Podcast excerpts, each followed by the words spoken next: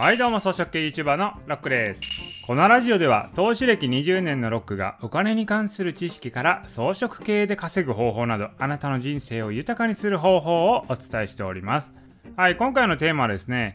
果たして将来の車は電気自動車なのかっていうことをねお送りしたいと思うんですけどもこれどう思います？これぜひあなたもね考えてほしいお題なんですけれども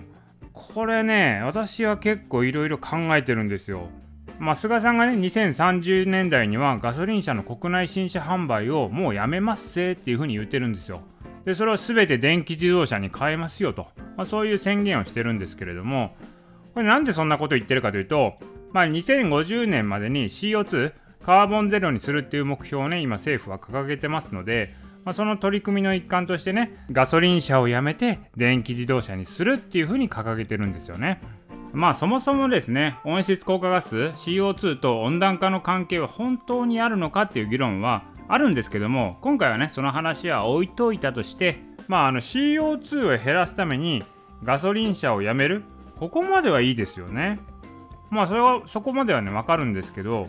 まあその代替が EV 電気自動車なのかっていうところがね私も疑問なんですよ。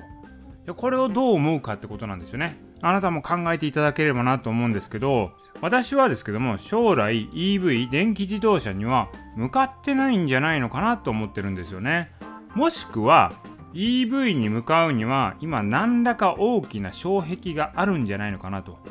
いうふうに思ってます。まあ EV といえばねあのテスラがねもうトップ走ってるわけですよ。なんですけどこれ EV って言われても何年も前からある話なわけじゃないですか。今に始まった話ではないですよね。でもですよ自動車の中ではトップメーカーであるね日本の自動車トップメーカーたちはですよ一向に EV に舵を切らないんですよね。これ EV が主流になるっていう風に見えてるんであればトヨタはもっと全力でやってると思うんですよ。まあ環境が整ってないっていう問題あると思うんですけど環境から作っていくだけのね力はトヨタにはあるわけなんですよ。でもやらないんですよね。いやこれは何かあるでしょと。でそもそもトヨタの中長期計画を見ても2050年の EV 電気自動車の普及率って10%ぐらいで見てるんですよね。めっちゃ低いんですよ。だったらなんで EV にそこまで否定的なのかっていうことなんですけれども私考えたら3つぐらいあるんですけどね。まあトヨタがね、まあ、EV なんでやんないのかなっていうのは、まあ一つは、まあ、先にね、ハイブリッド作っちゃってるから、まあ、今更捨てれないっていうね、そういうサンクコスト的なものがあるのかなっていうのはなくはないですけども、まあ、言ってもね、トヨタさんあんだけお金持ちなんだから、まあなんとかなるでしょうと思うんですけどね。まあ、これ1つ目で、2つ目はですね、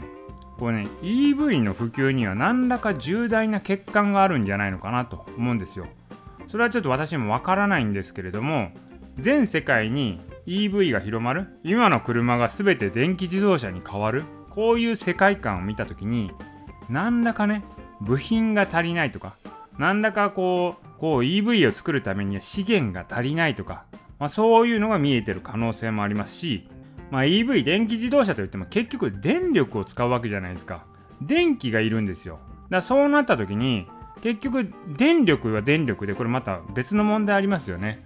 はい、電力作るのにじゃあ原子力いっぱい作りましょうといったらこれまた本末転倒じゃないですか。だからそのね今ガソリンでもない電気でもないその代替エネルギーを使った、まあ、燃料自動車っていうのは水素とかっていうのもあるんですけども、ま水素でもない新たな新エネルギーっていうのをもしかしたら見据えてんじゃないのかなと、まあ、そう思ったりもするわけなんですよ。でまあ3つ目はねもっと裏読みするとなんですけれどもいわゆる温室効果ガス CO2 ですよね。これと温暖化の関係って結構ねまだ明確ではないんですよ。まあなんならですよこれから氷河期が来るって言ってる人もいるわけなんですよね。で実際アメリカもですね CO2 脱退のあのパリ協定からは脱退してますよね、まあ、それはねアメリカがそもそも CO2 関係ないよと思ってやってるのかもしれないしまあこれまた民主党のバイデンさんになったんで、バイデンさん民主党に戻れば、もしかしたらパリ協定の方戻ってくる可能性はあるんですよね。まあ、そこはちょっとわかんないんですけど、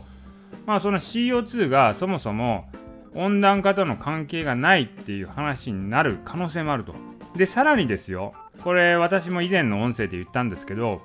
原油って実はめちゃくちゃあると今。掘ったら掘るだけ原油は出てくるっていう可能性があるんですよ水と同じぐらいあるんちゃうかという説もあるわけなんですよね。まあそうなるとですよ CO2 に影響ないガソリンめちゃめちゃある。だったらガソリン車が一番コスパいいわけなんですよ。わざわざね電力使う電気自動車に行くより今のままガソリン車作ってる方が実は一番環境にいいかもしれないと、まあ、いうことなんですよね。でそこまでね見越しているのか分かんないんですけども、まあ、トヨタが EV に走らないには何らか理由があると思うんですよ。でそこをね何らか理由があるのを、まあ、なたならどう考えますかと。ここをね少しね考えていただければなと思います。まあ、こういうふうにね長期トレンドをつかんでおくこと。まあ、そういうことを普段からやっていくとですねビジネスとか投資にも役に立つと思いますので、まあ、ぜひともですねいろいろ考えてみてコメントしていただければなというふうに思います。はいということで Let's Thinking なんやこれ。